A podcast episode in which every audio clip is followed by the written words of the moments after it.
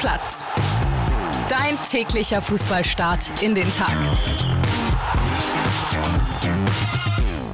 Moin, moin, liebe Stammis. Wir hoffen, ihr hattet einen wunderschönen Start ins Wochenende. Die Bundesliga rollt wieder und sie ist losgegangen mit Bayern München gegen Hoffenheim. Stand alles ganz im Zeichen an Kaiser Franz. Großes Gedenken gestern Abend nochmal in der Allianz Arena beim 3 zu 0 Sieg der Bayern gegen Hoffenheim. Über das Spiel sprechen wir gleich. Ich begrüße aber erstmal meinen Freund, ne? Niklas van Helsing-Heising ist da. Ich grüße dich. Ja, schönen guten Tag. Ist äh, lange her, aber ich freue mich mal wieder hier zu sein. Freund deshalb, weil wir beide einen Ohrwurm haben, ne? Gute Freunde kann, kann niemand trennen. Gute Freunde sind nie allein. Ja, das Lied ist gestern Abend ewige Male durch die Allianz Arena geschallt. Beim Warm-up wurde es gespielt, nach den Bayern-Toren wurde es gespielt. Also da war wirklich nochmal eine große Bühne im Gedenken an Kaiser Franz. Und unser Reporter Heiko Niederer war im Stadion und nachdem wir seine Sprachnachricht gehört haben, Niklas, sprechen wir gleich einmal übers Spiel. WhatsApp ab. Moin Kilian aus der Allianz Arena in München, wo die Bundesliga-Saison wieder Fahrt aufgenommen hat. Erstes Spiel 2024. Bayern München schlägt Hoffenheim mit 3 zu 0, wobei man sagen muss, lange Zeit war das eher Obergiesing gegen Untergiesing. Und damit sind wir auch beim Thema, äh, das natürlich heute das Spiel ein wenig überstrahlt hat oder auch äh, relativ viel überstrahlt hat, nämlich natürlich äh, das Gedenken an den verstorbenen Franz Beckenbauer. Äh, das Spiel stand natürlich ganz im Zeichen der Trauer und des Dankes an Kaiser Franz. Äh, die Arena schon vorher beleuchtet mit Danke Franz. Ähm, die Spieler trugen beim Aufwärmen die Nummer 5, kamen dann auch in Oldschool äh, Adidas Trainingsanzügen im Beckenbauer-Style in die Arena. Es gab ein Video zu sehen also relativ viel, alles für Franz. Äh, das Allerschönste war eigentlich ähm, das Einlaufen zur Melodie von äh, Gute Freunde, die wir jetzt auch nochmal im Hintergrund hören. Äh, das war sehr schön, er hat die ganze Kurve auch nochmal gesungen. Gute Freunde kann niemand trennen. Ähm, was ich ein bisschen schade fand persönlich war, ähm, dass zwar lange Zeit Danke Franz auf der Bande stand, aber während des Spiels dann doch wieder auf die normale Werbung gewechselt wurde. Da hätte man vielleicht auch mal einfach das ganze Spiel auf Werbung verzichten können und nur Danke Franz machen können. Aber insgesamt war es natürlich ein schöner Abschied von Kaiser Franz, der natürlich äh, in einer Woche am kommenden Freitag nochmal deutlich größer wird. Dann die große Gedenkfeier im Stadion, 15 Uhr am Freitag. Da wird sicherlich nochmal äh, ja, noch mehr Trauer aufkommen, nochmal mehr Tränen zu sehen sein. Auch heute war es eben schon viel äh, Kaiser Franz. Und ja, das Spiel war nicht ganz so prickelnd. Am Ende gewinnt Bayern. Wenig überraschend mit 13 0 gegen Hoffenheim. Und äh, ja, auch wir sagen natürlich Danke Franz und äh, halten ihn natürlich in großer Erinnerung, unser aller Fußballkaiser. Ciao nach Berlin, ciao, ciao. Danke, Franz, ist ein gutes Stichwort, war wirklich ein mehr als würdiger Rahmen für den kürzlich verstorbenen Kaiser, der ja gestern auch im engsten Familienkreis in München beigesetzt worden ist. Wie hat es dir gefallen? War schon nochmal Gänsehautstimmung, emotional, so wie man das da gemacht hat in München, oder? Ja, ich, ich finde schon. Ich finde, ich finde sie haben es sie gut, okay gemacht. Äh, wie gesagt, die große Trauerfeier findet ja noch statt. Deswegen musste man den Rahmen jetzt auch, finde ich, nicht sprengen mit irgendwie noch großen Reden vorher. Rummeniger hatte ja zum Beispiel vorher bei The Zone geredet, hatte gesagt, die Geschichte des FC Bayern München fängt mit Franz Beckenbauer an, was ja unbestritten ist. Also ich meine, mit ihm beginnt ja so diese, diese Transformation des Vereins zu so einer Erfolgsmaschine, mehr oder weniger. Deswegen, ich fand den Rahmen gut. Ich fand, das mit den Retrojacken sah irgendwie ein bisschen komisch aus mit der normalen Trainingsjacke, wo auf einmal die rote 5 hinten drauf gestrickt war.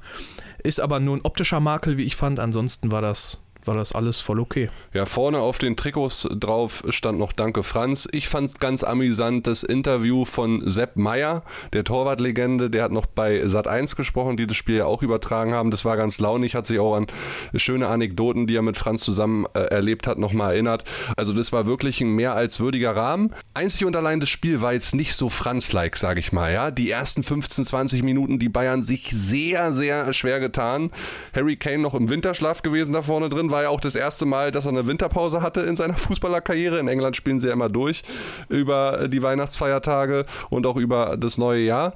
Also der hat ein bisschen Anlaufschwierigkeiten gehabt, aber Jamal Musiala dafür, der war da. Bildnote 1, sehr, sehr geile Leistung von Musiala sehr stark gespielt, knapp am Hattrick auch vorbei, hatte noch einen Pfostentreffer. Trotzdem muss man sagen, also über, über weite Phasen des Spiels war das, war das so lala. Und ähm, am Ende muss man sich auch bei Manuel Neuer bedanken. Also gerade die Phase so um die 60. Minute rum, ich glaube, es waren Es waren Kramaric, Bayer, 63 zu 64 und dann 65. trifft Bayern nochmal die Latte. Also da hätte es äh, durchaus klingeln können. Dann kann das Spiel natürlich auch nochmal kippen. Am Ende passiert es nicht. Im Rahmen wäre es unwürdig gewesen, hätte jetzt an diesem Tag für den Kaiser, hätten die Bayern nur 1-1 gespielt oder möglicherweise verloren. Deswegen kann Fußball Deutschland da, glaube ich, mit zufrieden sein und den Bayern auch mal einen Sieg an so einem Tag gönnen. Ja, also bei Neuer können sie sich wirklich bedanken. Gerade die Tat gegen Bayer, das war, glaube ich, die erste Großchance. Aus wirklich zwei, drei Metern hat er noch einen super Reflex, den er dann zur Ecke klärt, den Ball. Und Kramaric läuft allein aufs Tor zu. Da muss sich Hoffenheim ehrlicherweise ein bisschen ärgern, weil du sagst es richtig, so halbe Stunde vor Schluss und Thomas Müller hat es nach dem Spiel im Interview dann auch nochmal gesagt, da ging die Tür durchaus einmal auf für ein Unentschieden-Spiel. Hoffenheim hat es dann aber nicht genutzt und äh, der Lattentreffer dann von Bayer, den muss er eigentlich fast schon machen. Das war die allerbeste Chance, die sie eigentlich hatten. Äh, ärgerlich aus Hoffenheimer Sicht. So macht Harry Kane dann kurz vor Ende der Partie noch das 3-0. Schöner Steckpass von Sané was, glaube ich. Und dann hat er mit links vollendet. Kann man auch drüber diskutieren, ob Baumann den halten muss. Egal, es ist jetzt das 22. Tor gewesen für Harry Kane in der Hinrunde. Das muss man ja immer noch sagen. Dieser Spieltag ist noch ein Hinrundenspieltag und Bayern hat ja auch noch das Nachholspiel gegen Union. Ist komisch zu sagen, weil eigentlich Van Helsing ist es ja so, neues Jahr, Rückrunde und so weiter. Dieses Jahr ist es anders wie in vielen anderen Jahren zuvor eigentlich auch, dass die Rückrunde nicht gleich mit einem neuen Jahr beginnt. 22 Tore hat er jetzt, also es schreit alles nach dieser 40, 41, 42, 43, 44 Rekordmarke. Ja, also der Typ ist Wahnsinn. Und ich meine, wir hatten darüber gesprochen, also über, über weite Strecken des Spiels. Du sprachst jetzt vom Winterschlaf, so, so kam es irgendwie schon rüber. Also er war ja kaum sichtbar, aber ja, äh, die haben nicht umsonst 100 Millionen für den bezahlt. Und dann reicht diese eine Aktion, ne? Und dann nimmt er nochmal sein Tor da mit. Also selbst in Spielen, wo du ihn einigermaßen im Griff hast, ja, braucht er nur diese eine Chance und äh, verwertet den natürlich dann extrem stark dann nochmal in der 90. Minute. Also, so wie der drauf ist, äh, wie wenig Chancen er braucht, wie effektiv er einfach ist, da wird er die 40, äh, glaube ich, auch im Winterschlaf wird er die packen. Und jetzt ist ja sein Kumpel da, Eric Dyer, der schon ja. auf der Tribüne saß. Ja. Und auch nochmal in der Kabine mit war. Aha. Nach dem Spiel war er tatsächlich schon da, ja. Hat sich, glaube ich, mal vorgestellt, schön ein paar Hände geschüttelt. Hallo, ich bin der Eric.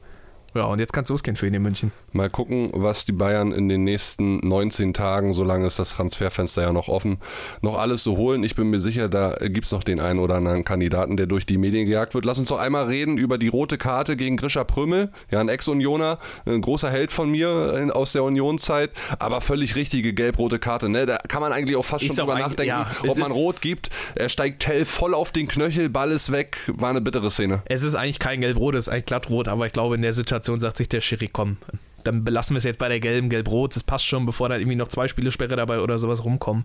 Ist es dann jetzt das eine Spielsperre, aber ja, ziemlich unglückliche Aktion. Natürlich will er das nicht, aber wie so oft, ne, wenn du dann auch nochmal die Zeit umsiehst, sieht es immer schlimmer aus.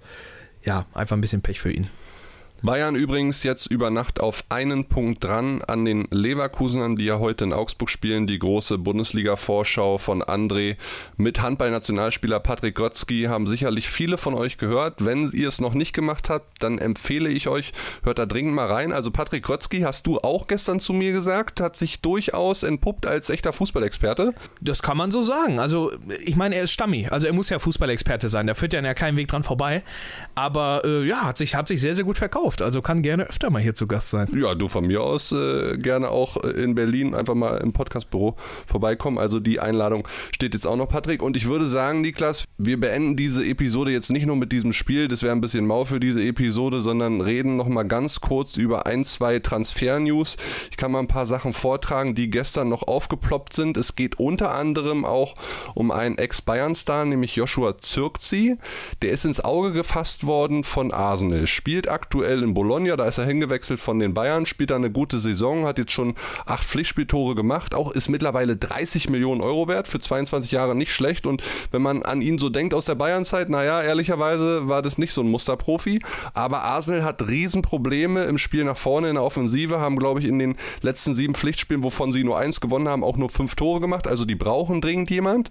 Und jetzt das Interessante für alle Bayern-Fans oder die Bayern an sich, Bayern hat sich damals eine Weiterverkaufsbeteiligung Vertragsverlängerung gesichert in Höhe von 50 Prozent. Das heißt, 30 Millionen Euro würden mit diesem Deal auf dem Bayern-Konto landen. Sie hätten aber auch noch die Möglichkeit, mit einer Rückkaufklausel in Höhe von 20 bis 25 Millionen Euro ihn zurückzukaufen. Was also machen? Was würdest du sagen? Naja, an sich ist es ja ein Summenspiel. Also wenn du ihn für, wenn du ihn für 20 oder 25 zurückholst und ihn auch für die 60 abgeben kannst, ich meine, dann gehst du ja mit einem Plus von 5 oder 10 Millionen raus, wenn du dann die, anstatt wenn du dann die 30 kassieren würdest, ne? Es sei denn, ich habe mich jetzt fatal verrechnet, ich hoffe jetzt nicht. Äh, Mathe-Experten sind wir beide nicht. Mathe-Experten sind wir beide nicht, aber ich bin mir da ziemlich sicher, dass das stimmen müsste. Ja, dementsprechend, also wenn diese Rückkaufklausel aus Bayern Sicht so stimmt mit den 20, 25 Millionen, dann müsstest du es wahrscheinlich so regeln. Ja, also da bin ich sehr drauf gespannt. Bologna sagt zwar, im Winter wollen sie ihn auf jeden Fall nicht abgeben. Mal gucken, ob da was in Richtung Sommer passiert. Aber nochmal, 60 Millionen für Zirkzi, wer hätte es gedacht? Ich jedenfalls nicht. Ein, zwei Meldungen noch aus Gladbach. Hannes Wolf hat den Vertrag bei den Fohlen aufgelöst. Er wäre eh im Sommer ausgelaufen, der Vertrag. Er zieht jetzt weiter zu New York FC in die MLS, hat dort einen Vierjahresvertrag unterschrieben und auch da gibt es eine Weiterverkaufsbeteiligung in Höhe von 15 Prozent für die Gladbacher.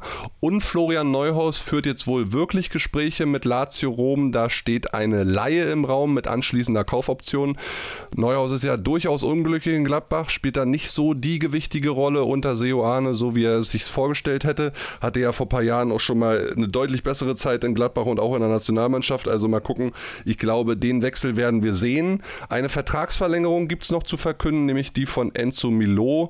Der verlängert seinen Vertrag in Stuttgart bis 2008. 28 U21-Spieler der französischen Nationalmannschaft. Also ein sehr, sehr wichtiger Dreh- und Angelpunkt auch im Stuttgarter Spiel. Da können sich alle VfB-Fans drüber freuen.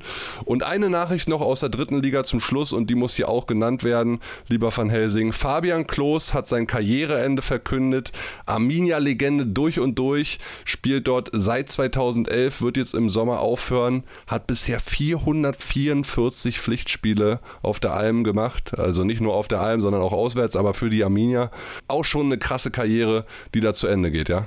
Ja, ist schon schade. Also ich meine, er hatte, ich glaube, er hat ja schon auch jahrelang mit einem, äh, mit einem Karriereende immer mal wieder geliebäugelt.